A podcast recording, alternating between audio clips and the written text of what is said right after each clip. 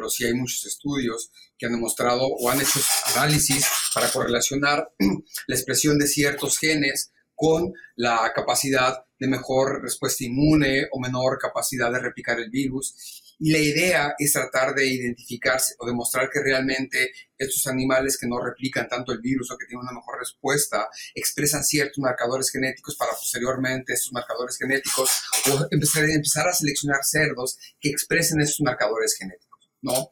Eh, eso todavía está todavía, creo que más, este, es un camino todavía más largo, más largo por recorrer, ¿no? Hablando de resistencia, creo que lo que tenemos ahorita son los cerdos estos que decía, los CD163 negativos.